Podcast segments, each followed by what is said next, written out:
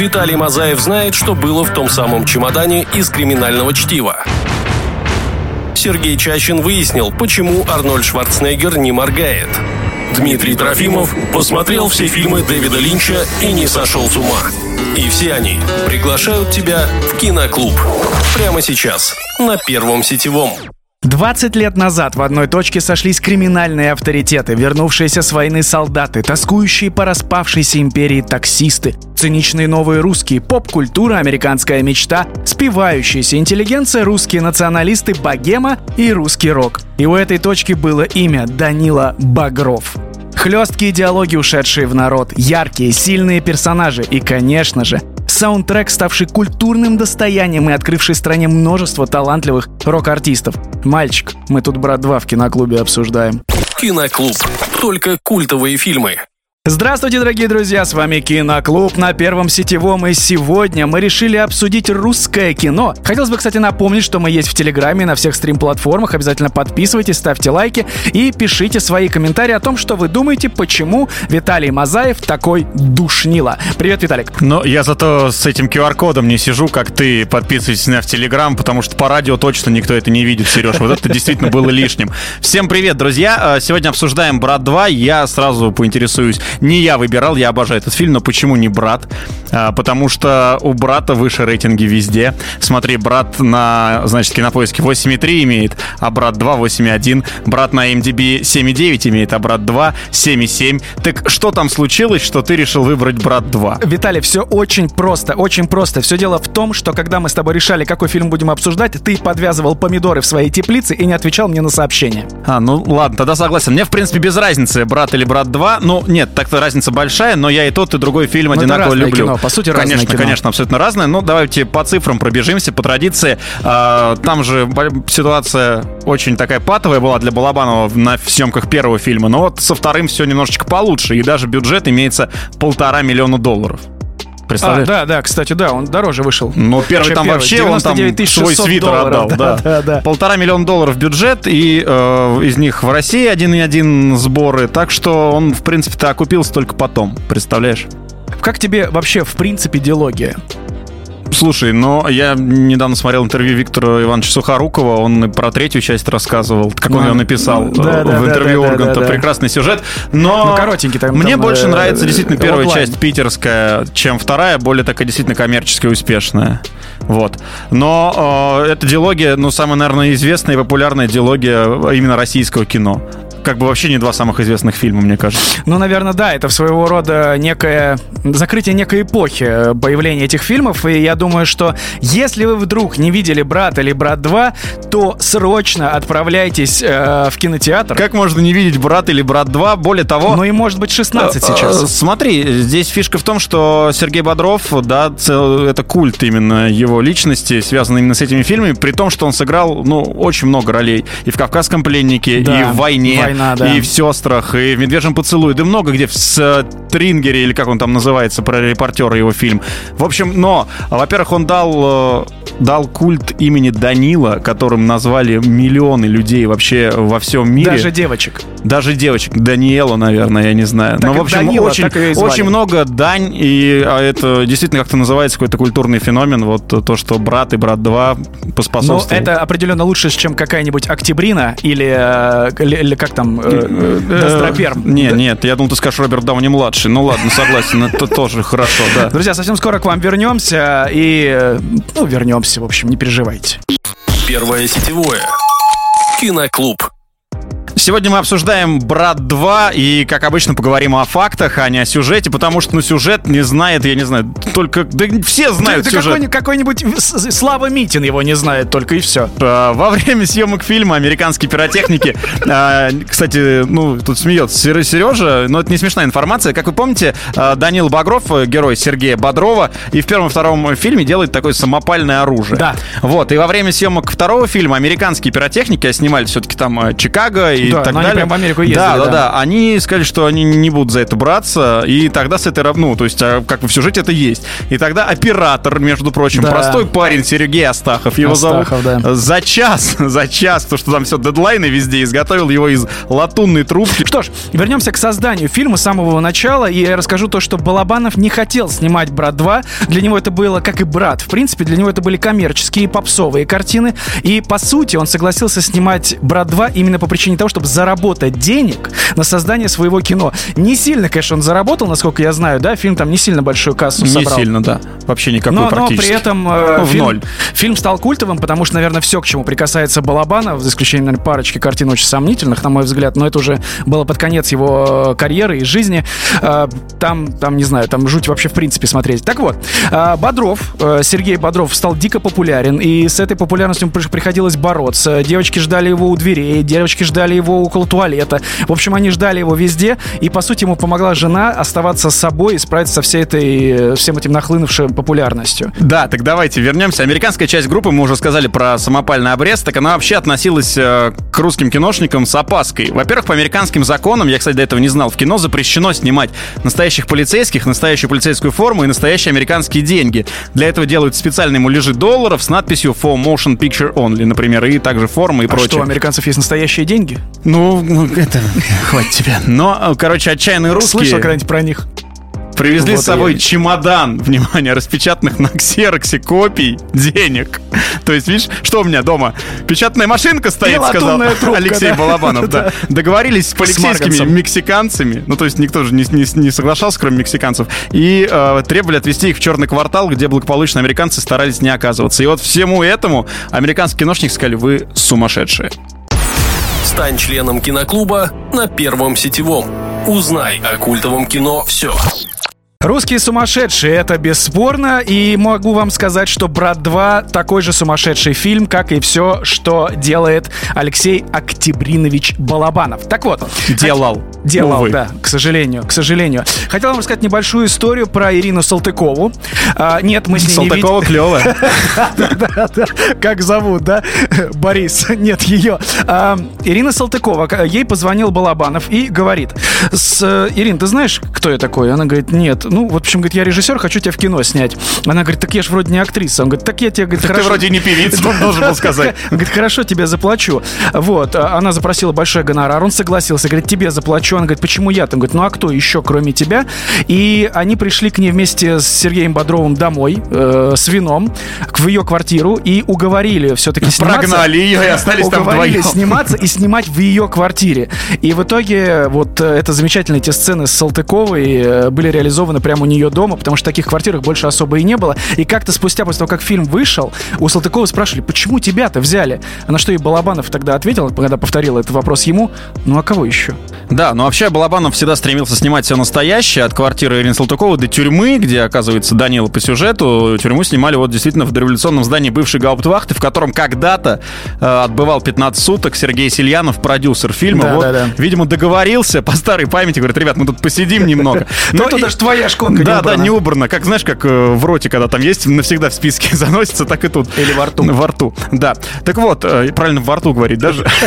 Ну так вот, как вы помните, для съемок э, был нужен, ну не то, что вы помните, вы помните тот самый грузовик, на котором Данил Багров э, несется по Америке с Бобом, дает ему слушать кассету и так далее. Так вот, Алексей Балабанов настаивал, что должен быть гигантский грузовик, потому что в его понимании гигантский грузовик — это символ Америки. И когда все таки ну хорошо, будет гигантский грузовик, оказалось, что он стоит около 150 тысяч долларов, а это одна шестая бюджета фильма. А, купить он хотел? Ну туда. А для управления, мало то, что ты купишь, нужно еще и получить несколько, несколько специальных лицензий. И от эпизода решили отказаться, но однажды на дорогу выехало, я не побоюсь сказать, то, что было нужно. Красный трейлер, груженный кукурузой. Водители остановили, узнали, что есть свободных 4 часа, и он согласен дать машину на это время. За руль сел тот самый актер Рэй Толлер, а водитель со словами «Я так сына учил водить, ему 10 лет, нет проблем», включил автопилот и перебрался на заднее сиденье. То есть та самая сцена с грузовиком, которая одна из культовых, где они слушают кассету с русской музыкой, это все просто счастливая случайность, которая, ну вот, повезло Алексею Октябриновичу и съемочной группе. Кстати, друзья, если вдруг вы зададитесь вопросом, а где же там играл Юрий Стоянов, Юрий Стоянов озвучивал того самого таксиста, а, который подвозил Данилу в США. Да, у которого брат в Москве, по мнению. Который У вас брат в Москве все ему нет? не нравится, да. Киноклуб на Первом сетевом. Слушаем хорошее кино. Э, Русские своих не бросают, а мы, брат 2, обсуждаем вместе с Виталием Мазаевым. И сегодня и сейчас мы расскажем об одной из самых интересных э, частей этого фильма э, музыке. Да, и- ну рассказывай, я не об этом собирался говорить. Ну хорошо, расскажи о музыке. Я помню, что у меня была такая кассета в детстве. А у меня э, диск был. Да, ну у меня еще диски до сих пор нет, а что это такое? Ну ладно, в общем, у меня была кассета с саундтреком. А, круглая кассета. Пластинка называется, Сереж. Ты вообще отстал от жизни. Так вот, э, у тебя был тоже, да, саундтрек «Брат 2»? Мне кажется, это самая Ты популярная что, кассета, конечно, диск, конечно. пластинка. Я переслушивал его трижды. Супер. Я четырежды. Друзья, значит, что касается музыки и создания саундтрека этого фильма, им занимался Михаил Козырев. Этот человек в свое время возглавлял наше радио. Это, по сути, самое крутое на тот момент радио, которое открывало рок-музыку для всей России. И грязь для участников фестиваля нашествия. Абсолютно точно. И ему, Балабанову, предложили по- познакомиться с Козыревым, и чтобы Козырев помогал в подборке музыки. А, Козырев согласился и привез Балабанову целый чемодан дисков. Это то, чего, о чем не знает э, Виталий, но наверняка сталкивались вы, с абсолютно разной рок-музыкой. И они садились вместе с Балабановым, включали сырую версию фильма, вставляли наушники из плеера, а у них был только дисковый плеер, и слушали песню за песней, включая, смотря как эта сцена и эта музыка сходятся. А, практически ни с кем не возникало проблем в том, чтобы они согласились э, оказаться с их музыкой в этом фильме, кроме группы «Аукцион». Леонид Федоров, э, солист этой группы, отказался и сказал, что не подходит это нам, вообще мы не хотим, у нас хватает своих поклонников, зачем нам в каком-то кино оказываться, но в итоге, в итоге Балабанов и Козырев его уговорили, и мы слышали песню «Дорога». «Я сам себе и небо и луна». Да, дорога она называется. Да, А, по- продолжу рассказывать, как они экономили деньги в Москве. Помог им это сделать э, Александр Дьяченко, легендарный. Александр Дьяченко — это человек, который играл обоих братьев Громовых. Которых, А, да, мгм, то есть да, я да. думал раньше, что это близнецы, а нет, это Александр Дьяченко умел переодевался из одного костюма в другой. Он уже тогда жил в Штатах, он играл в театре, работал фотомоделью, играл в хоккей и, самое главное, был спортивным менеджером российских хоккеистов. Именно благодаря ему сцену на хоккейной площадке сняли бесплатно, как вы помните, в Питтсбурге, да, и там и Яромир Ягор, и Дариус Каспарайтис, и Алексей Морозов, и все легенды НХЛ, не то что того времени, а до сих пор снялись. А, Он это все помог и еще разместил их у себя в квартире. Представляешь, вот эта квартира братьев Громовых, это тоже настоящая квартира, только Александр Дьяченко в Америке. Мне Очень больше, удобно э, так. Больше удивило, как твой артикуляционный аппарат исполнил все фамилии в данный момент. Ну, я обожаю НХЛ. Дело не в этом. А, Представляешь, что после этого Александра Дьяченко начали приглашать российские менеджеры, и он стал в России сниматься. Киноклуб. Киноклуб. Без спойлеров не обойдется. Ну а что касается продолжения истории о саундтреке и его создании в фильме «Брат 2», могу вам рассказать, что именно группа Би-2 стали звездами благодаря этому фильму. А, Михаил Козырев, человек, который отвечал за подбор музыки в этом фильме, принес диск с а, группы Би-2. А, послушали они од- одну песенку, и Балабанов попросил его взять на ночь, проснулся с утра, пришел к Козыреву с сгоревшими глазами, с горящими глазами, и сказал, давай мы весь саундтрек сделаем из Би-2. Он говорит, тихо, тихо, тихо, подожди, тормози, тормози, Леш, не надо этого делать, мы уже подобрали и без того хорошие песни. Он согласился, но полковнику никто не пишет, так и осталось в этом фильме, и стала, ну, одной из самых, наверное, знаменитых и культовых песен. А, Еще счастье там есть композиция. да, да, да, да, да. Они, по-моему, когда едут, да, э, в- в- Я все время под эту мелодию, кстати, лайфхак такой, попробуйте, если вы ездите в Москву, ну, хотя бы иногда, когда прибываете на вокзал, вот эту включить мелодию «Би-2 счастье», выйти на перрон, ну, я думаю, что я в этот момент Данил Багров, очень круто прям ложится. Но это мои, может, какие-то приколы. А потом ты садишься в трамвай, Да, Сереж, в Москве все ездят на трамваях, действительно. И в Липецке уж тем более. А в других городах так без ты- трамваев а- никуда. А ты находишь трамвай. Так вот, а, я же знаю еще из идей, которые были у Балабанова и Козырева, это добавить диалоги, как у Тарантино в, в начале произведений. Не хотела студия этого делать, в итоге уломали, чтобы это было в конце. То есть песня заканчивается, и как раз те самые именитые фразы. Что самое интересное, в то время было очень развито пиратство, и тогда а, создатели фильма договорились, продюсер Сер- Сельянов и Козырев договорились с одним из главных пиратов о том, что давай работать вместе, мы так больше заработаем. Он говорит, ну давайте, сколько примерно, по-твоему, можно продать дисков с саундтреком, а тогда не очень продавались, в принципе, как таковые, как направление. Он сказал, пару-тройку тысяч. В итоге они продали миллионы. С главным пиратом, Сереж. Да, такая да, должность. да, гла- да, да, да, Иван серьезно. Иванович Иванов, главный Да, пират. главный пират. К- капитан Джек пиратов Ну, ну, воробей ладно. по V- VHS. Ладно, сегодня мы говорим очень часто о родине, и, конечно же, мы не можем не обсудить стихотворение «Родина», которое после выхода фильма знают абсолютно все, мне кажется. Оно было опубликовано в 1999 году, то есть там за год до съемок фильма, в учебнике по интегрированному курсу русского языка для первого класса. Однако чуть позже появились доказательства, что еще в 1987 году появилось оно в журнале «Колобок» и принадлежало юкагирскому писателю, загуглите, что это за национальность, Николаю Курилову. Он узнал от журналистов, фильм он не смотрел, так как далек от этого жанра, что его стихотворение использовалось в фильме, и Николай Курилов от борьбы за авторские права отказался, порадовавшись, что стихотворение всем понравилось. Видишь, какой человек? Ты бы уже зажался за эти 5 копеек там 100%. Конечно бы зажался. Конечно, я поэтому пешком и хожу, не на трамваях, как ты разъезжаю. А он говорит, это родина моя, всех люблю, на свете я. Начало вспомните сами. Хорошее стихотворение. Виталик читает плохо. Лучшая сцена фильма. Премьера фильма «Брат 2» проходила в кинотеатре «Родина», и вся съемочная группа его увидела именно там, именно тогда в первый раз. И они были немножко потеряны, потому что мало кто понял, что они вообще сняли. А Сергей Добротворский, это киновед, сказал жене Балабанова, он единственный, кто на тот момент понял, «А, «Я тебя поздравляю, ты понимаешь, что произошло». Леша снял замечательное кино, которое поймут только лет через пять, и оно останется навсегда. Это должно было произойти, кто-то должен был его снять. Я сначала не понял, а потом Понял. вдруг как понял. да? Нет, но я думаю, что гораздо раньше, чем через 5 лет э, он уже стал культовым. 5 лет это 2005 год, его Да, тогда уже крутили по всем да, каналам. Да, да. Ну ладно, все, продолжай. Да, потом это, ну, потом его сейчас крутят, только фи- э, сцены некоторые удалили. Из брата точно, а из брата 2 не знаю. Да? Ну, вот когда не брат ты мне, А, а, всё, я удалена сцена из э, А телеверсии. Из, из телеверсии.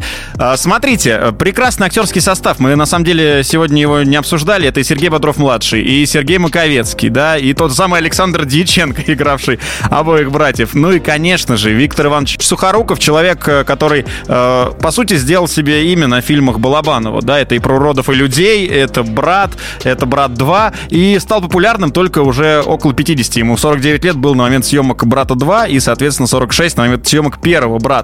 А, Мы сейчас будем подходить к лучшей сцене фильма, и я почему заговорил о Викторе Ивановиче, потому что для меня лучшая сцена фильма именно с его участием.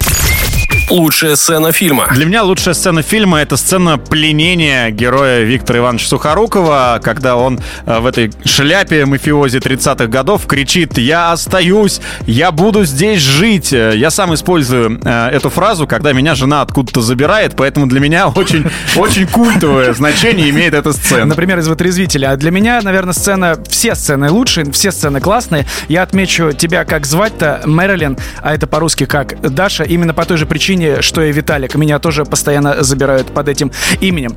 А, фильм Алексея Балабанова не просто создал героя времени, он закрыл им целую эпоху. Картина стала русской классикой и будет ей оставаться еще очень-очень много лет.